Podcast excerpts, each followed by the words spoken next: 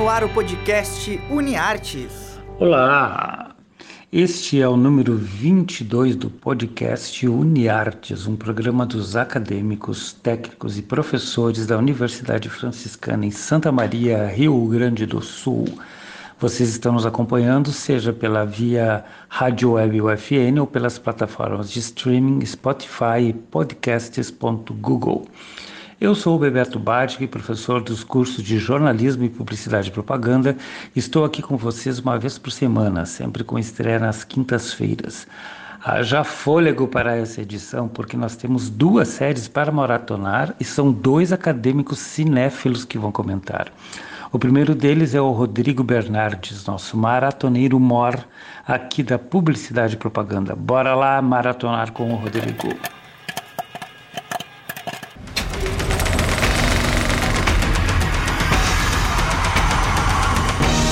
Bora maratonar!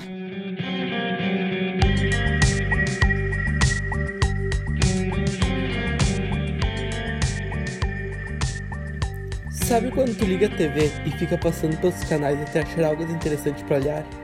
Esses dias eu tava nessa situação e acabei conhecendo a série Blackish, que logo de cara me conquistou pelo seu roteiro bem construído. Ela possui uma trama bem atual e com vários personagens que em poucos segundos de tela eles já te conquistam. Blackish é uma sitcom que estreou em setembro de 2014 pelo canal americano ABC. No Brasil, a série está disponível pelo Prime Video e também está em exibição pelo canal da Sony.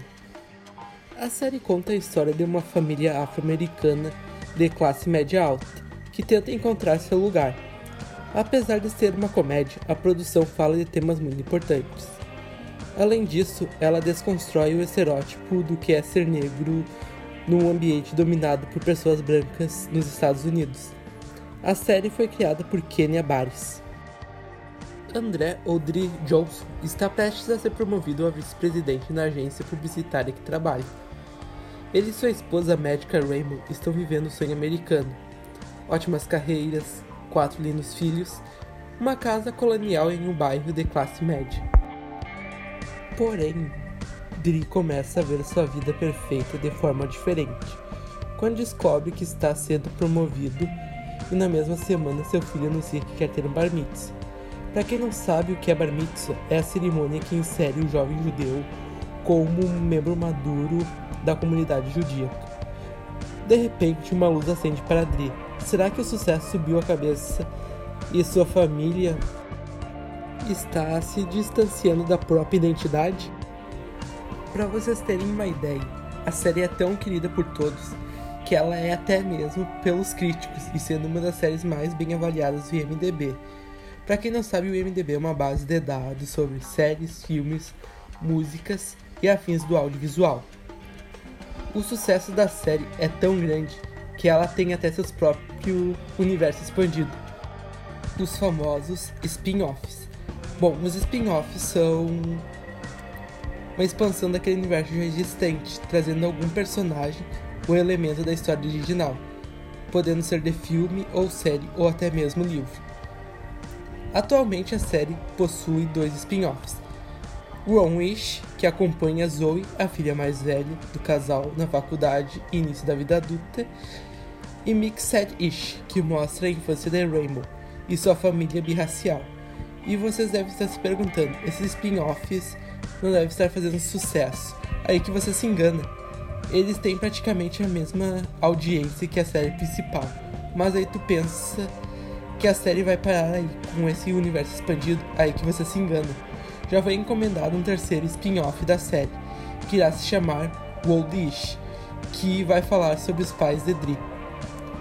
Bora pegar uma pipoca, se sentar no sofá e maratonar Blackish e seus spin-offs, pois a risada está garantida com essa família incrível da televisão.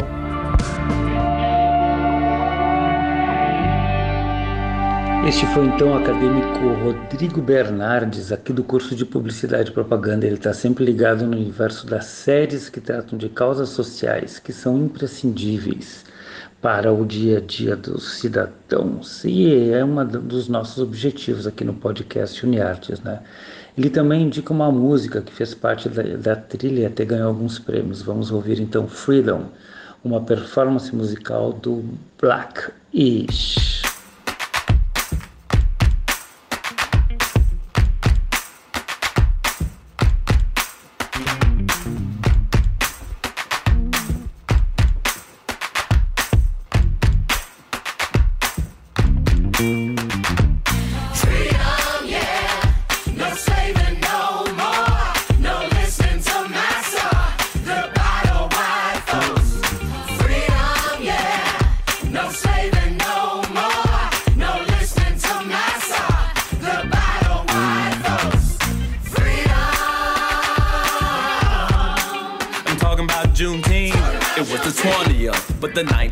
It was told to us. It's time to vote for me to take part in this democracy. Tell them freedom papers up, please, cause we don't need to show ID. It's June 19th, we celebrate. Grab a blonde and miscegenate. Ooh, ain't that something? I can finally whistle at a white woman. I'ma start a business. I'ma get along. I'ma move to the burbs and buy me a home. I'ma take a vacation and when I'm gone. They won't burn crosses on my lawn. I can sit at the counter all And I won't get sprayed with a fire hose. When I get reparations, I'ma act a fool. Plant my 40 acres and go strike the mule. My 40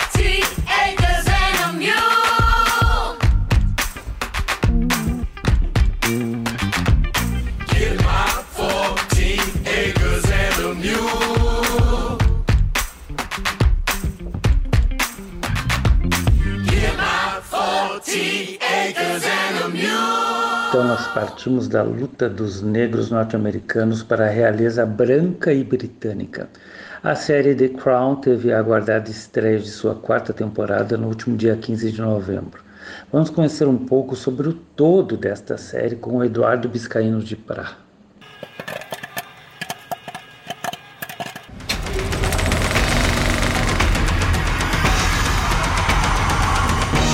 Bora maratonar!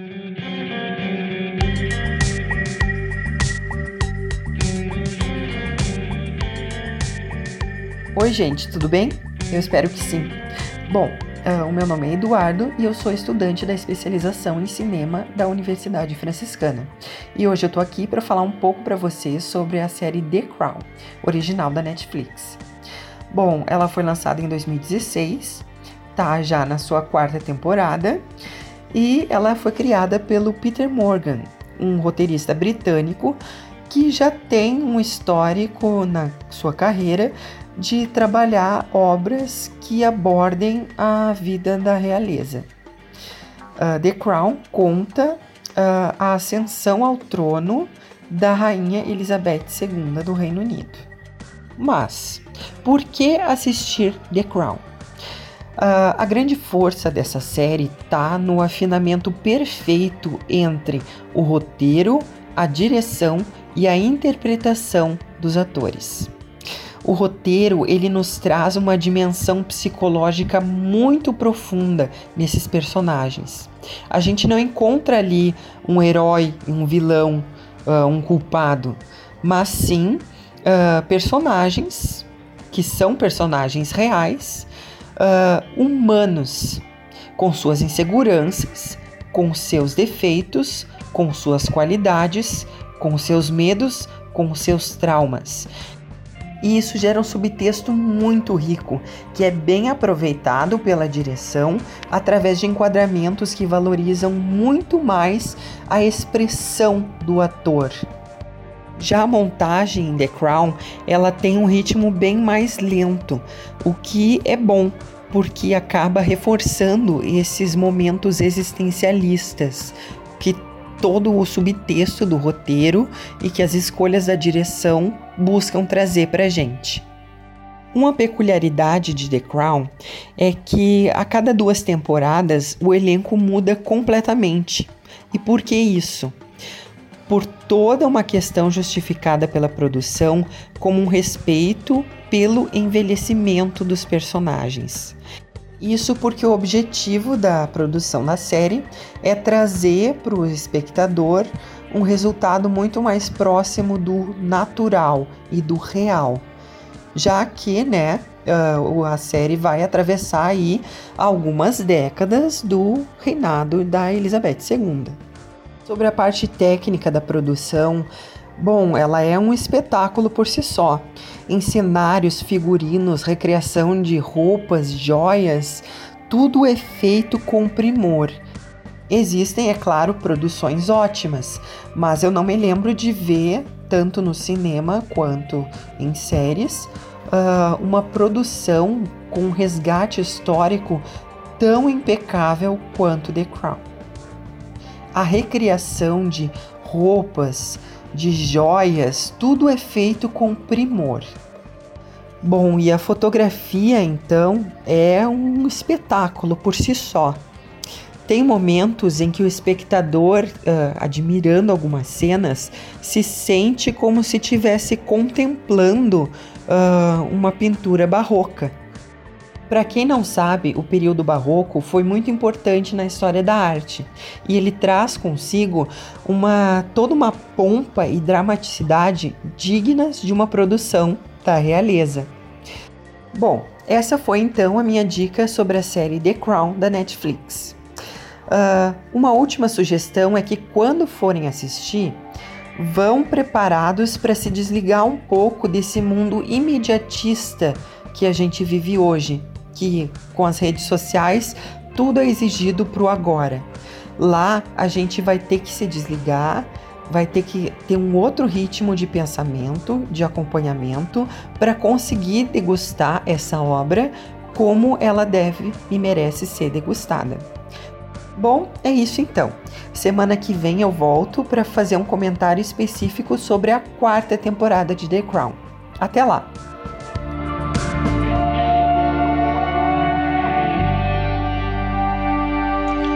Este foi então o egresso de Publicidade, Propaganda e Jornalismo do UFN e também acadêmico da especialização em cinema aqui na instituição.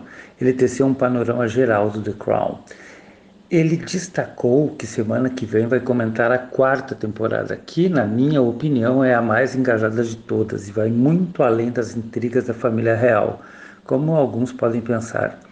Tem a luta do IRA na Irlanda do Norte, tem as crises sociais e o desemprego na era Thatcher, tem a Guerra das Malvinas e também uma ameaça de levante republicano na Austrália. Tudo isso né, passa pela família real, é óbvio, pelo Charles, pela Diana que entra em cena, pela rainha e seus embates com a Margaret Thatcher e algumas outras questões desta quarta temporada e da, da quarta temporada, né, das questões sociais da quarta temporada que o Eduardinho vai falar na semana que vem.